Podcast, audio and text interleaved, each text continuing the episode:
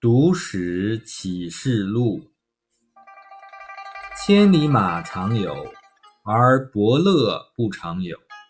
燕昭王求贤若渴，是世间难得的伯乐。也正因如此，才造就了怀才不遇的乐毅等。现实生活中，许多人都以千里马自居，却常常抱怨遇不到赏识自己的伯乐。其实，机会总是留给有准备的人。